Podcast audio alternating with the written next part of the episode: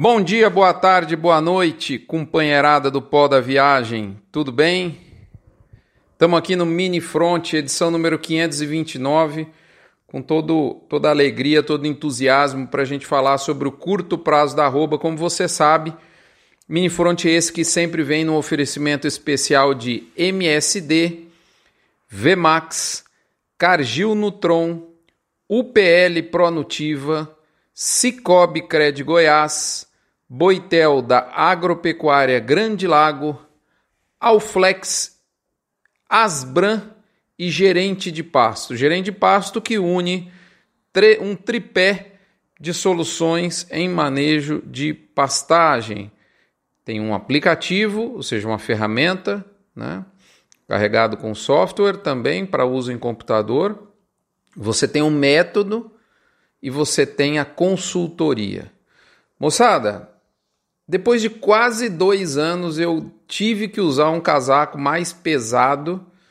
E mesmo assim, eu passei frio lá na cidade de Jussara, em Goiás, onde a gente lida lá na Fazenda Terra Madre. Jussara, que eu apelidei né, como a terra em que o sol fez a sua morada, juntamente com Cuiabá e Palmas. É a tríade das cidades mais quentes que eu conheço.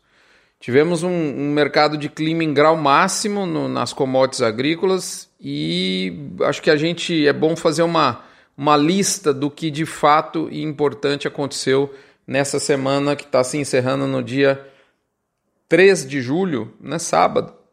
Domingo na, começa uma próxima semana, no dia 4, a primeira semana cheia de julho. Vamos lá? São ao todo alguns pontos, são seis pontos, eu vou passar aqui um por um.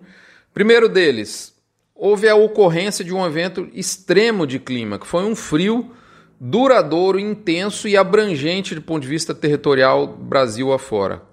Nós tivemos fortes geadas e elas, além dos dados do relatório do USDA do dia 30, aonde ficou é, publicado uma perspectiva de uma safra americana mais modesta, esses dois fatores fizeram o milho do Brasil abandonar o movimento de baixa que havia até então. É, note você que a internacionalização crescente do preço do milho é hoje uma realidade. A, a quebra da safrinha no Brasil mexe com a cotação americana e vice-versa. O relatório deles de lá mexe com o preço daqui. Em resumo, não dá para dizer que o milho está mais em baixa, isso de fato não é mais verdade. Né? Agora a, a pergunta fica até onde ele vai. A gente só carrega uma certeza, moçada, ele não vai sozinho. Para onde quer que vá o preço do milho, ele não vai ir sozinho, ele vai acompanhado de muita volatilidade. Segundo ponto, a recuperação do, da, da curva né, de, de agressividade do preço do milho de maneira muito rápida mesmo nós, nós estamos é, é, passando pelo momento de colheita, por assim se dizer, né? funciona na prática como um limitador importante na perspectiva de oferta de boiadas do segundo semestre. Há quem achava que o milho, se entrasse de fato numa fase mais mansa, iria facilitar o retorno a intenção de se confinar por parte daqueles confinadores pequenos e médios que haviam desistido. Então, essa festa do milho mais barato durou pouco pelo jeito. Terceiro ponto que chamou muita atenção na semana: é a recuperação macroeconômica em V do Brasil é cada vez mais evidente. A arrecadação federal em maio, só para você ter uma ideia, dois, dois, dois dados que vão corroborar com isso. A arrecadação federal em maio, ou seja, tudo que o governo federal arrecadou de impostos foi 70% maior no comparativo ano sobre ano. A geração de empregos de maio foi 87% maior que o consenso das consultorias da área. Houve a criação, de dois, 280 mil empregos e a expectativa era de no máximo 150 mil. Então é aquela história, mercado interno para cima, firme forte. Nós já estamos vivendo o que eu chamo de fase pré-pós-pandemia. E essa fase tem revelado perspectivas auspiciosas para a recuperação do mercado interno de consumo de proteína dentro do Brasil até o final do ano. Quarto ponto: O clima político está esquentando. Isso marcou a semana em termos de direção do dólar, que voltou a operar aí no 5 cravado. Pelo jeito, pelo visto, o derretimento da moeda americana vai ter que esperar mais um pouco. Isso também é, em última análise, suporte para o boi gordo e para o milho. Quinto ponto: do ponto de vista do boi físico, nós enxergamos um certo canal de estabilidade para o curto prazo. Não tem como pagar para cima, a indústria pagar mais para cima pela arroba, e nem precisa. Tampouco é provável uma pressão contundente na arroba.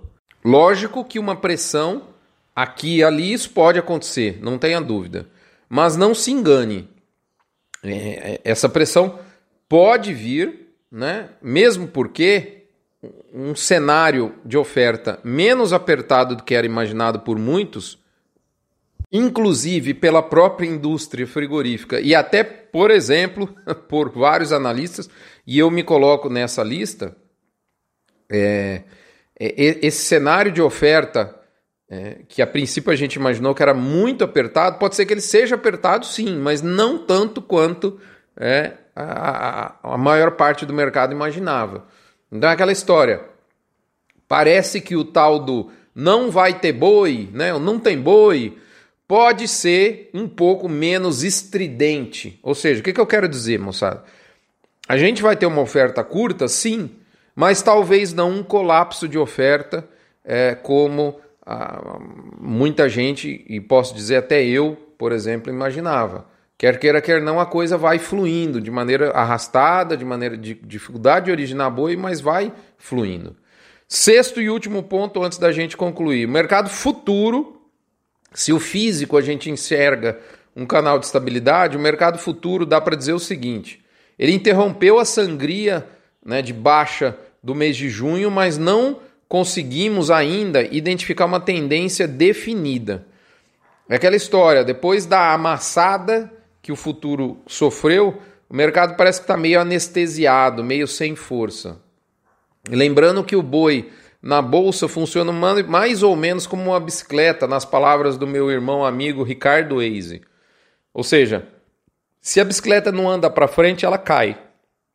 Ela tem que andar para frente para não cair. E o mercado está sem tendência definida.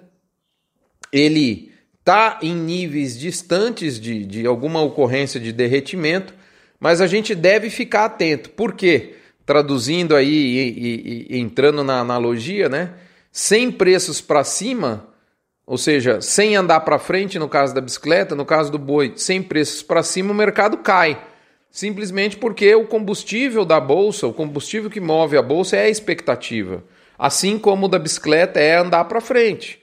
Então, se não tem expectativa de novas altas, o mercado estabiliza e alguém sempre quer realizar. E aí vem aquelas pessoas que acham que pode empurrar o mercado entrando vendido. E aí o fluxo de venda fica maior que o de compra.